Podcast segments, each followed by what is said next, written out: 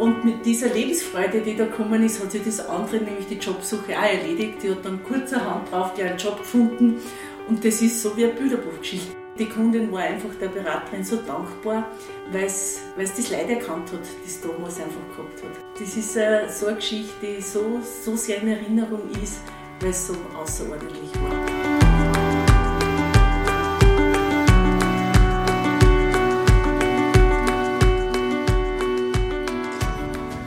Sie stehen vor Herausforderungen in Arbeits- und Lebensfragen? Dann sind Sie bei uns hier genau richtig. Wir sind B7 Arbeit und Leben. Wir beraten, begleiten, beschäftigen Menschen in schwierigen Lebenslagen und das ist unser Mutmacher zum Hören.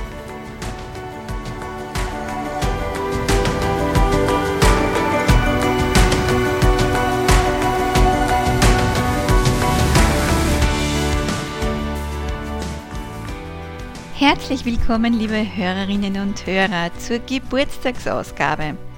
Mein Name ist Angelika Merz und ja, B7 wird 40 Jahre.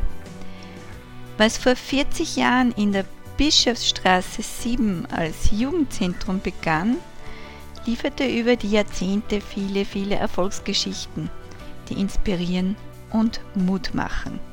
In der heutigen Folge erzählen wir Ihnen einige Erfolgserlebnisse aus unseren Fachbereichen. Lauschen Sie folgenden Erzählungen aus dem Case Management, was ein Anstupsen in die richtige Richtung bewirken kann, aus der Pensions- und Reha-Beratung nach der ersten Ablehnung und der richtigen Unterstützung auf keinen Fall aufgeben. Aus dem Perspektivencheck bei einer Arbeit, die persönlich sinnstiftend ist, steht nicht das Geld an erster Stelle. Und aus der Beratung für arbeitssuchende Menschen, dass es nicht immer an den Bewerbungsunterlagen liegen muss, wenn die erfolgreiche Arbeitsaufnahme noch nicht geklappt hat. Horchen Sie rein.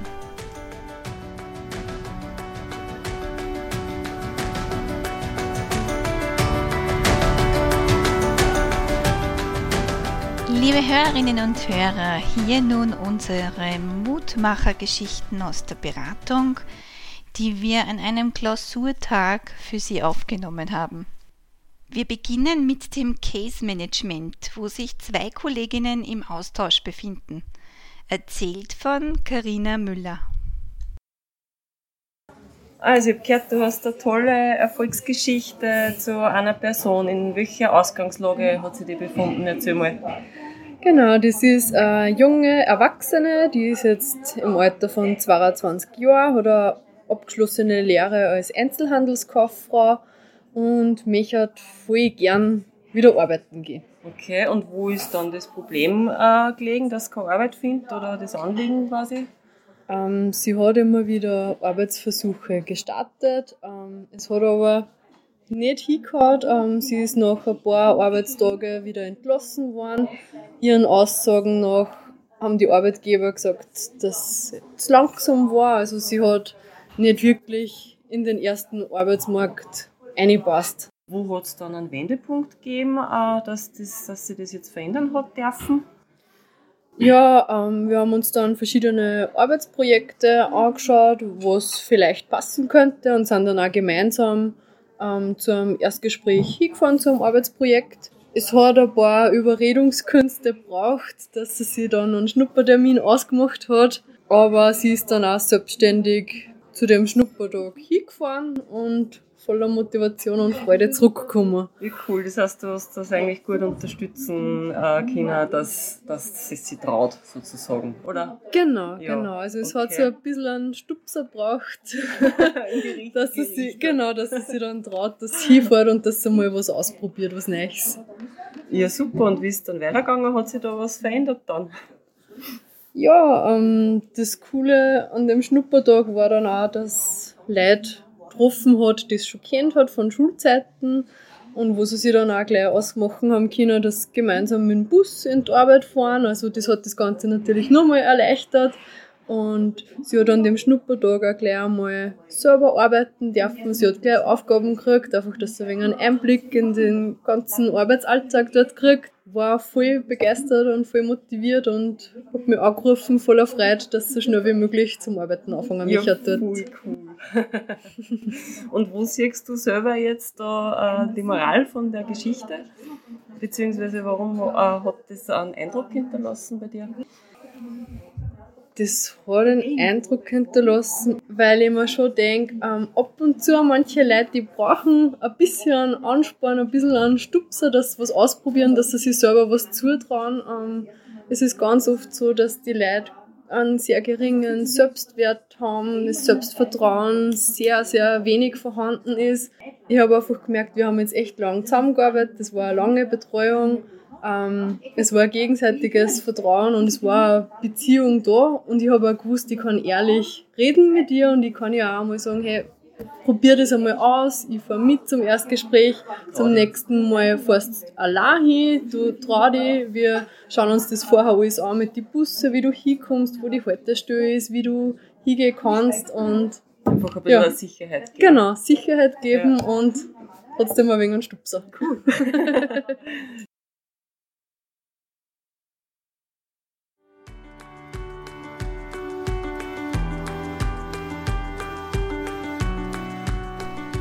Dass man nicht immer gleich beim ersten Mal aufgeben darf, erzählt eine Geschichte aus Pur, der Pension- und Reha-Beratung. Diese Story hören Sie von Markus Hillebrand, dem fachlichen Leiter von Pur. Ähm, das war ein junger Klient von mir, der hat äh, sein Studium abgeschlossen und ähm, hat dann gearbeitet in seinem Beruf ein paar Jahre und hat aber dann psychisch so Probleme gekriegt, dass er die Arbeit äh, beenden müssen hat und äh, dann einen Antrag gestellt hat aufs Rehabilitationsgeld, weil er einfach eine Auszeit braucht hat, wo er Therapien macht und das ist von der PVA aber abgelehnt worden. Das war die Ausgangszulage und da hat er sich dann gemeldet bei mir im Kampf gegen den mhm. abgelehnten Bescheid, dass man das irgendwie, ob man das vor Gericht, ob das einen Sinn macht, die Hindernisse dran waren, dass ähm, er aufgrund seiner psychischen Erkrankung sich sehr schwer da hat, dass er überhaupt Kontakt aufnimmt zu uns, dass, man, dass er persönlich erscheint, weil er äh, Angsterkrankungen gehabt hat, äh, wo er auch mit Probleme gehabt hat, dass er überhaupt mit dem öffentlichen Verkehrsmittel fährt, dass er überhaupt in die Öffentlichkeit geht. Er hat es dann auch wirklich durchgeschafft, dass er persönlich herkommt und das Ganze nicht nur über Telefon oder E-Mail geht. War zwar auch möglich gewesen, aber ich wollte mir schon irgendwie ein persönliches Bild machen ein bisschen. Und äh, naja, ich habe mir die Unterlagen natürlich angeschaut. Was bei ihm schwierig war, ist, dass die BVA einen Berufsschutz abgelehnt hat. Äh, an dem war dann das ganze, an dem ist das ganze Klagsverfahren dann gehängt. Wir haben dann eine Klage eingereicht und haben ihn so unterstützt. In der, Im Klagsverfahren hat die BVA auch den Berufsschutz äh, abgelehnt. Der Gutachter hat ihm aber den Berufsschutz zuerkannt, so wie wir das auch gesehen haben.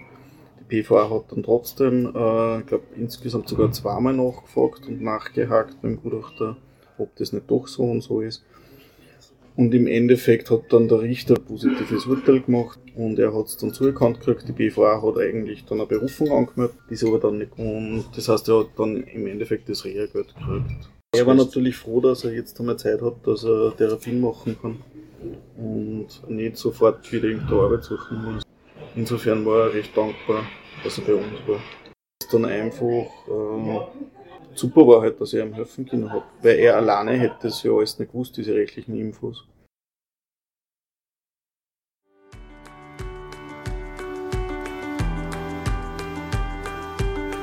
Sie kennen mich als Podcasterin vom B7. Das ist jedoch nur ein Teil meiner Tätigkeit. Mein Grundberuf ist ebenfalls im Coaching und in der Beratung angesiedelt. Bei unserer Klausur beteiligte auch ich mich mit einer Erfolgsgeschichte aus dem Perspektivencheck. Hierbei geht es darum, dass bei einer Arbeit, die persönlich sinnstiftend ist, nicht das Gehalt an erster Stelle steht. Ja, es geht um eine Frau mit 43 Jahren, die noch zwei Kindern circa acht Jahre schon in der Arbeitslosigkeit war Und das Hindernis in der Beratung war, dass die Frau ähm, die Familie und Haushalt und vor allem die Kinder als totalen Lebensmittelpunkt gehabt hat.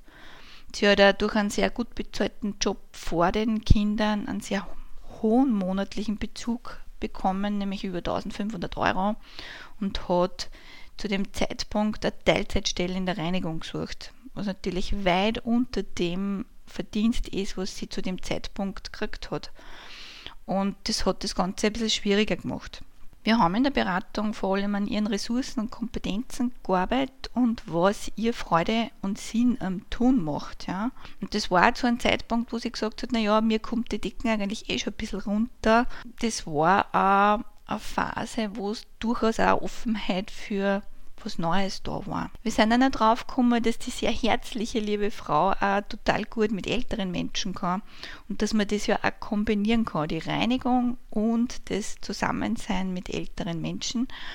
Und so sind wir auf die mobile Reinigung gekommen. Das hat sie zu dem Zeitpunkt noch gar nicht kennt. Mobile Reinigung sind Reinigungsdienste bei älteren Menschen, die sie das selber nicht mehr, mehr machen können. Und die Idee, die hat ihr so gut gefallen, dass sie tatsächlich auf die Suche gegangen ist und fündig geworden ist. Wir haben dann nur miteinander die Kinderbetreuung geregelt und Heidi ist nach wie vor total happy mit ihrer Tätigkeit und hat mich sogar angerufen und hat sich hinterher nur mal bedankt. Und das, Besondere an der Geschichte ist, ja, Geld ist nicht alles. Und das sieht man da wieder, Geld ist absolut nicht alles, sondern vor allem das sinnerfüllte und freudige Tun.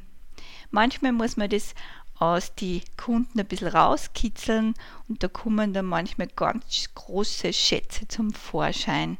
Ja, und diese, diese Erfolgsstory, diese Geschichte, das zeigt es nur einmal so richtig und macht mir heute noch Freude, wenn ich daran denke, weil das hätte sich keiner gedacht, dass die Frau in ihrer Ausgangslage quasi selber so weit ist und Freude am Job findet. Und zu guter Letzt für jedes Jahrzehnt eine Geschichte, warum B7 Arbeit und Leben nicht nur eine Berufsberatung, sondern vor allem auch Lebensberatung ist. Dafür bei mir im Interview die Geschäftsführerin Ulrike Würzburger, die eine ihrer Lieblingserinnerungen berichtet. Ulrike, du bist ja jetzt schon eine Zeit aus der Beratung, aus der direkten Beratung weg und gibt es da irgendeine Geschichte aus dem Team vielleicht, die da so in deiner Zeit von B7 so ganz stark in Erinnerung geblieben ist? Ja, ja da gibt es da gibt's genau eine Geschichte, die, die mir da immer total spontan einfällt. Und zwar äh, hat mir die Geschichte eine Beraterin erzählt, äh, die hat eine Frau in der Beratung gehabt, und die haben echt Bewerbungsunterlagen erstellt, die sind total stimmig gewesen und so echt. Und es war uns allen ein Rätsel, wieso es denn da zu, einer, zu keiner Einladung kommt und es da zu keinem Job kommt. Mhm. Und da ist so darum gegangen, auszufinden, was hindert denn da dran, dass man da einen Job findet. Und der Beraterin ist es dann echt so gut gelungen, dass das dann auf das Pudels Kern gekommen ist, nämlich ähm, das Hauptthema war, sie hat einen Partner gesucht. Die Frau okay. war einfach so allein und, und oh. war einfach schon so, so, so verbittert, weil eigentlich will sie nur eine Partnerschaft haben. Und dann hat die Beraterin einfach sie bei dem unterstützt, weil ja immer so das Thema ist, was hindert dann bei der Jobsuche mhm. und wenn man es dann gefunden hat, wird es ja dann mhm. eh schon leichter. Das sind ja nicht immer nur die Bewerbungsunterlagen. Nein, die gar nicht. Das sind gar nicht nur die Bewerbungsunterlagen.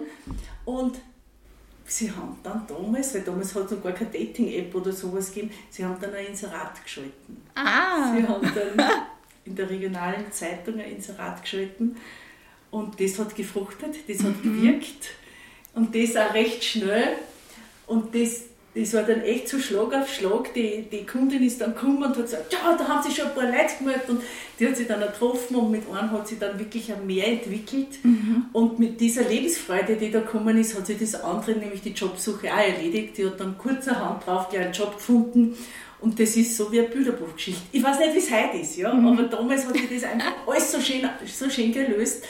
Und die, die Kundin war einfach der Beraterin so dankbar, weil es weil es das Leid erkannt hat, das damals einfach gehabt hat. Ja. Das heißt, es ist ja schon geholfen worden bei der Bewerbung Aber in erster Linie zuerst in einem anderen Bereich. Genau, Genau. genau.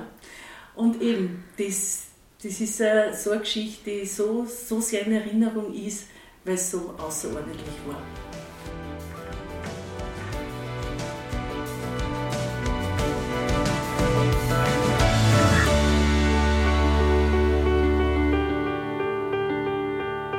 Liebe Hörerinnen und Hörer, Sie sind es gewohnt, zum Schluss unserer Podcast-Folgen unsere Mutmacherworte zu hören. Als Happy Birthday an B7 habe ich von Kolleginnen und Kollegen Wörter eingefangen, Impulse eingefangen, die sie mit B7 in Verbindung bringen.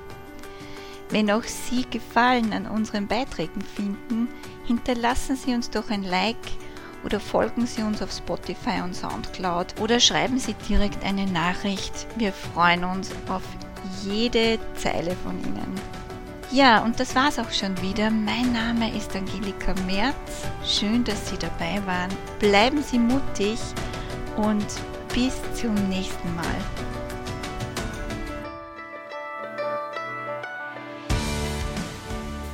Neubeginn. begleitend, Entwicklungsfördernd. Motivierend. lebendig, Miteinander gehen. Sichere Bildung. stärkend, Hilfe für alle Lebenslagen. Neubeginn. Wertschätzend. engagiertes Team, Abwechslungsreiche Tätigkeiten. Sehr aufmerksam. Spaß am Tun. Toller Arbeitgeber. Diversität. Unterstützung. Innovation.